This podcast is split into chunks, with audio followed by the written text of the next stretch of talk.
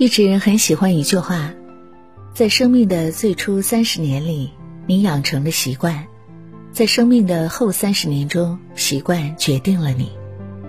回看这几年，正是那些看似微不足道的习惯，让我的生活受益颇多。比如拒绝无效社交，才让我意识到独处的自由和痛快；比如每天坚持看几页书。才让我能持续更新好文，比如定期的断舍离，才让我的生活质感倍增，舒畅自在。良好的习惯总能让我们掌握生活的主动权，在变厉害的道路上越走越远。今天这篇文章，我就来分享一些对我产生巨大帮助的好习惯，每天只需要花几分钟，坚持下去，就能让你的生活大变样。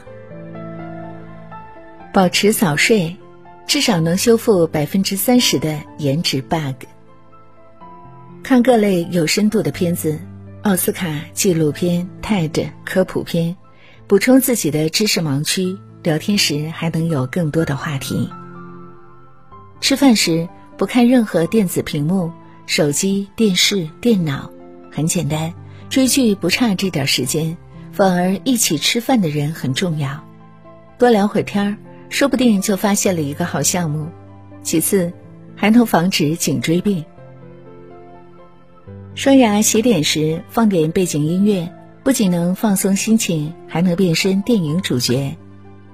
放点新闻、财经等资讯，不仅能 get 到更多有用的信息，还能唤醒大脑，调整好状态。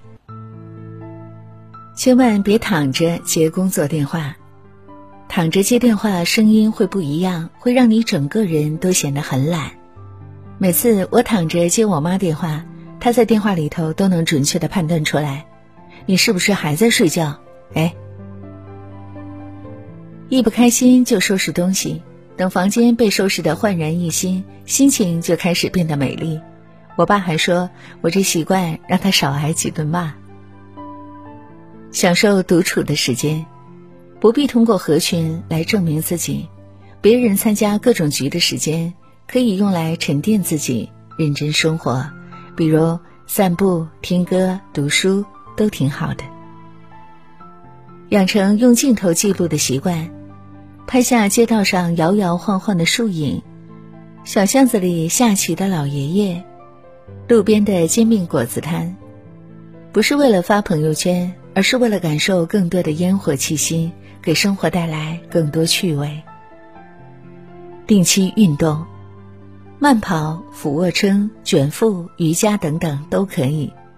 坚持下来，你会发现，以后遇到什么困境和挑战都难不倒你。每天花十五分钟复盘一下当日，问问自己今天收获了什么，哪里做的不好，原因是什么，以后怎样避免或改进。坚持一个月，你会发现你能把事都做得更好了。人生百分之八十的时间，往往都要用来工作解决问题，剩下的百分之二十时间，一定要做一些能减压的事，比如假期去小众景点旅行，感受异地人文风情和自然风光，既为生活增添乐趣，还能让工作更有动力。拜访亲朋好友，带点水果、酒水过去，对方口里说不用不用，其实心里乐着呢。做事要有提前思维，比如睡前想一想明天要做的事，把要带出门的东西准备好，文件、证件、钥匙、纸巾等等，这样第二天才不会慌慌张张忘东忘西。下载时间管理 APP 记录时间。不要再问时间都跑哪儿去了。我最喜欢用的是 Forest，每写作十到一百二十分钟就能种一棵树，不仅能解锁各种各样的树，还能种真树，超有成就感。早起时不要老想着起床的痛苦，要想想一些让人幸福的事，刺激一下你的大脑皮层，提高大脑的兴奋度。比如，可以吃顿美味的早餐。可以去做件自己喜欢的事。再忙也要吃早餐，给自己充充电。我有段时间工作忙，经常不吃早餐，结果整个人沧桑了三岁，而且还会因为饿肚子拉低至少百分之十的工作效率。需要专注做事时，比如写文、写报告，我会做这三件事。第一件，用发夹把头发挽起，深呼吸一口气；第二件，手机有多远放多远，调至静音。第三件，心里默念：三、二、一，开始。完成这三件事，我敲键盘的手速快过你抢红包、打游戏。提高睡眠质量，才能高效休息，提高做事效率。分享几个我提高睡眠质量的小技巧：睡前三件套，泡脚、冥想、听书；睡前不进食、不喝水。偶尔裸睡，拒绝低价值社交。几百年没联系的同学突然让你参加他的婚礼，关系很一般的同事邀你下载拼多多帮他砍一刀，不想去不想下载就找个理由拒绝，不要想着拒绝别人不好，平时也没见他们这么关心你啊。要想治好拖延症，凡事先做十分钟。万事开头难，当你开始做了十分钟，你会发现继续做下去也没有那么难。不追求百分之百达标，百分之七十五就够了。人不是电脑程序，不是下达指令就能百分百的执行，不用对自己要求太高，逼急了只会自暴自弃。记账，并且会把账目分类。比如伙食、交通、服饰、生活用品等等，让自己知道赚的钱大头都花哪儿了，避免浪费。记账之后，还要学会理财。理财不仅能够避免支出浪费，还能使你的收入实现指数级的增长。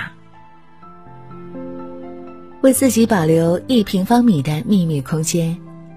没有神秘感的人，就像一部没有悬念的书。看了几眼就让人不想再读。不会在朋友圈立各种 flag，只会在成功后分享喜悦。